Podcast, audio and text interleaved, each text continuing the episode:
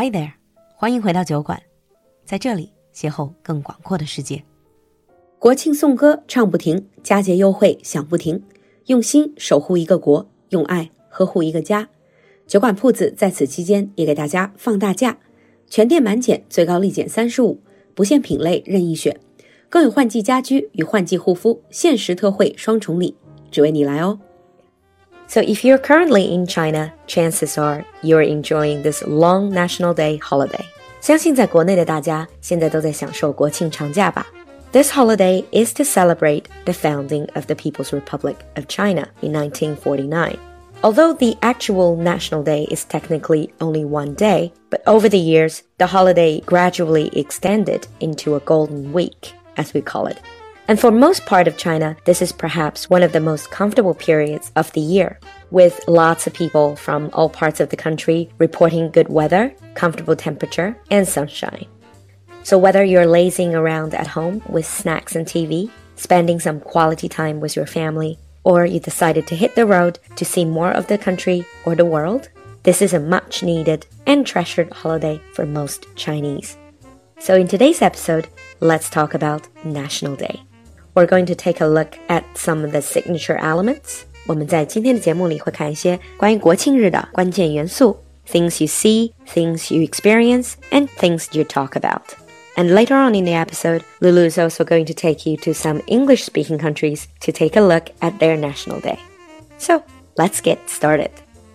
Talking about the signature elements of National Day celebration, we have to start with the day before the actual National Day. And this is when the top leaders of the country pay tribute to national heroes at the monument to the people's heroes. 在国庆之前，国家领导人就会向人民英雄纪念碑致敬。Pay tribute is to pay respect. T R I B U T E. Pay tribute to national heroes.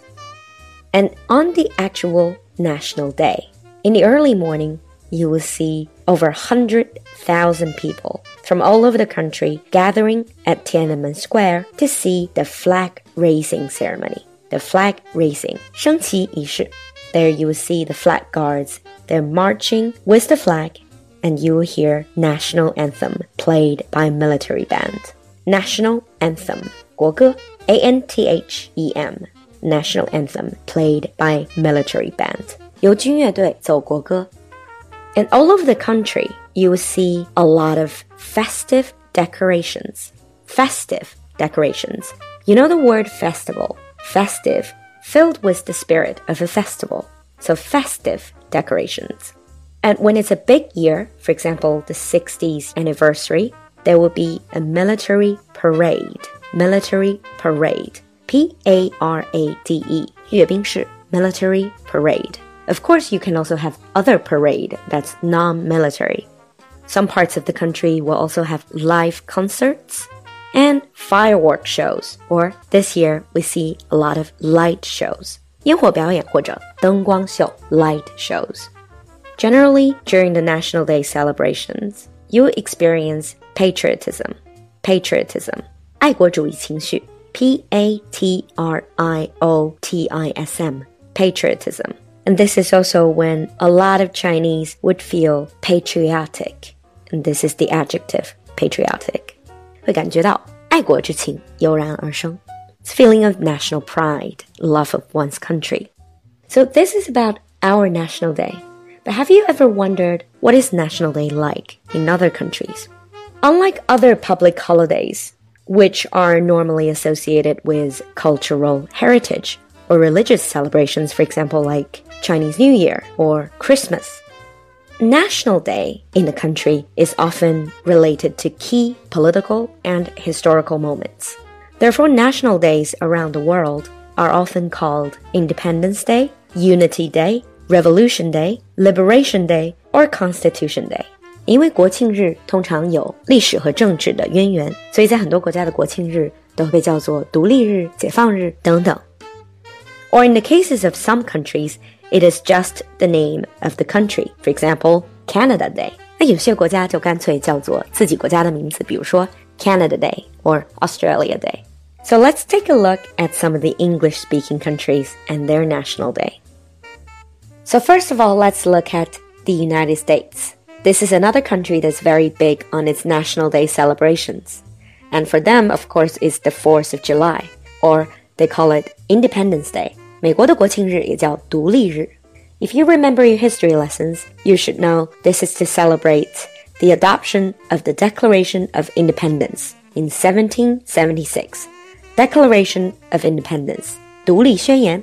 This is when the Continental Congress declared that the 13 American colonies regarded themselves as free and independent states. 美国正式脱离英国独立, that they were no longer connected to the British crown. For average Americans, Independence Day is usually associated with lots of fireworks. Most of the major cities across the country would have firework displays, like the famous Macy's firework shows in New York City. Apart from fireworks, it's also related to parades, barbecues, carnivals, 嘉年华, carnival. So lots of activities, food, picnic, concerts, family gatherings. And same as the National Day in China, it's also a patriotic holiday, 也是一个充满爱国情绪的节日. So the decorations are usually colored red, blue, and white, the colors of the American flag. And many politicians will make it a point on this day to appear at a public event to say nice things about the nation's heritage, laws, history, society, and people. 政客们呢，也都纷纷选择这一天来做爱国主义的演讲。Compared with the enthusiasm about the National Day in the United States, the neighboring Canada celebrates their National Day in a more relaxed manner. So Canada Day is celebrated across the country, but there is no standard mode of celebration. Sometimes there will be parades, there will be carnivals as well. There will be barbecues. There will be a lot of outdoor public events, free musical concerts, as well as citizenship ceremonies. Citizenship ceremonies. 新移民入籍的仪式也选择在这一天. So this is Canada Day. Now let me take you to the southern hemisphere. Let's look at Australia. Australia's national day is called Australia Day, but it is quite controversial. Controversial 是比较有争议的，because this is the day that marks the anniversary of the arrival of the first fleet of British ships at Port Jackson, New South Wales。因为它纪念的是1788年英国的第一舰队来到杰克逊港，and raising the flag of Great Britain at Sydney Cove，并在悉尼竖起了大不列颠的旗帜。Although people believe this is the starting of Australia, a lot of the natives, the indigenous Australians, indigenous, I N D I G E N O U S, 原住民, or people who support them, believe that this is not the starting point, but is the point of invasion. So they actually call it Invasion Day or Survival Day. 北些原住民认为这个日子实际上是殖民历史，是侵略的历史。 So there's a lot of controversy whether they should change the date or not. But in present day Australia, the celebrations of Australia Day is less about that part of history, but more about celebrating the diverse society and the landscape of the nation, and is usually related to more community and family events, and also citizenship ceremonies, like in Canada. In the end, let's take a look at the UK. If you ask a British person, when is your national day? I can guarantee you different people will give you different answers, and some people will simply say there are no national days.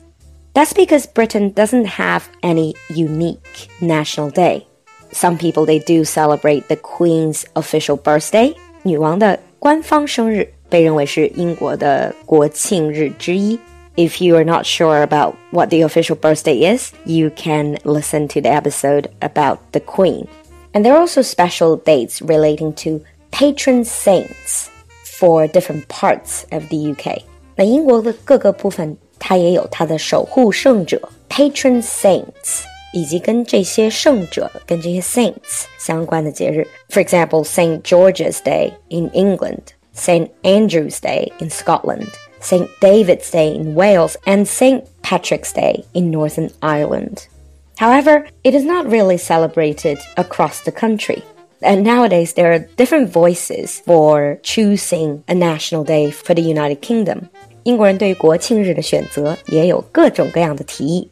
For example, some say the Queen's official birthday, others say Trafalgar Day。也有人说要选择纪念特拉法尔加战役，这也是英国最辉煌的战役之一。Some say Remembrance Sunday， 这是英国的国殇纪念日，也就是烈士纪念日。